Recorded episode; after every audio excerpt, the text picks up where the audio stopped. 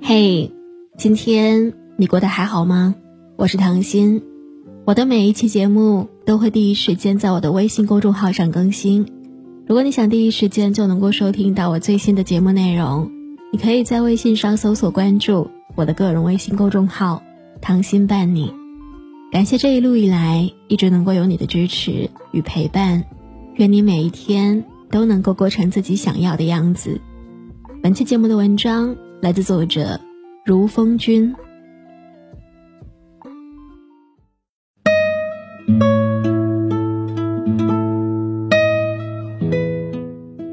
纵观古今，成大事者为人处事皆有妙方。先贤的人生经验，对我们普通人来说非常值得借鉴。总结起来，古人的人生智慧都凝结在这九个字里。第一。事不拖，是人就会有惰性，谁都有累了乏了的时候，免不得想要停下来偷会儿懒，歇一歇。但做事最怕的就是一个拖字。今日事今日毕，明日复明日，明日何其多。不珍惜今天的人，怎能把握好明天？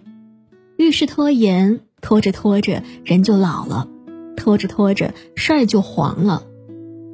日复一日，年复一年，在自我麻痹中虚度光阴，小事儿拖成大事儿，好事儿拖成了坏事儿，易事儿拖成了难事儿，到头来只落得一个一无所获，一事无成。陶渊明曾写下这样的诗句，警醒世人：盛年不重来，一日难再晨。及时当勤勉，岁月不待人。做人。一定要惜时勤勉，做事一定要雷厉风行。勤则世上无难事，拖则一事也难成。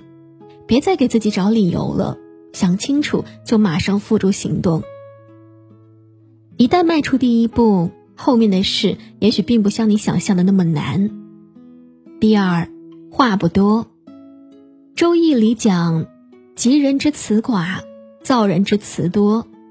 沉默寡言的人，往往行事稳重，吉人天相；言辞滔滔的人，往往暴躁浮夸，树敌招祸。所以，管住嘴就是最好的自我保护。古训有言：“话说多不如少，唯其事，勿佞巧。”意思是，话不贵多，而贵于精。讲话要实事求是，不要巧言令色。耍嘴皮子功夫。朱自清在《沉默》一文中写道：“你的话应该像黑夜的星星，不应该像除夕的爆竹。谁稀罕那撤销的爆竹呢？”墨子有个学生名叫子琴，子琴曾经向老师请教：“多言和少言哪个更好？”墨子回答道：“青蛙和苍蝇昼夜不分的叫个不停，弄得自己口干舌燥。”然而却没有人愿意听他们的声音，而报晓的雄鸡只在黎明的时候高歌，天下的人却都闻鸡而起。这样看来，多说话又有什么益处呢？重要的是说话要选择恰当的时机，有情绪的时候过后再说，没把握的时候求证之后再说，有急事的时候稳住细说，没必要的时候。按下不说，不该说的别瞎说，不能说的别乱说，不会说的别胡说，言之有物，把握分寸，才能够发挥出语言的魅力。第三，人不作，做人一定要懂得分寸。所谓懂分寸，就是要把握好做人的尺度。分寸是一把尺，既能拿来衡量自己。也能拿来衡量他人，心中有尺，行事有度，不温不火，不卑不亢，刚柔相济，外圆内方，有理有节，有度有量。当进时则进，当退时则退，当显时要显，当藏时要藏。在什么位置就做什么事，端什么碗就吃什么饭，行事给别人留余地。就是给自己留余地，俯仰无愧天地，褒贬自有春秋。阅尽千帆，淡泊宁静，饱经沧桑，世事坦然。这种恰到好处的分寸拿捏，是我们毕生的追求。曾国藩本是文人，自幼学的是儒家仁善的主张，没有想到置身官场，却做了武将，整日里带兵打仗。战场上，好人总是心怀善念。可敌人、恶人却不会对你心慈手软，曾国藩为此十分苦恼。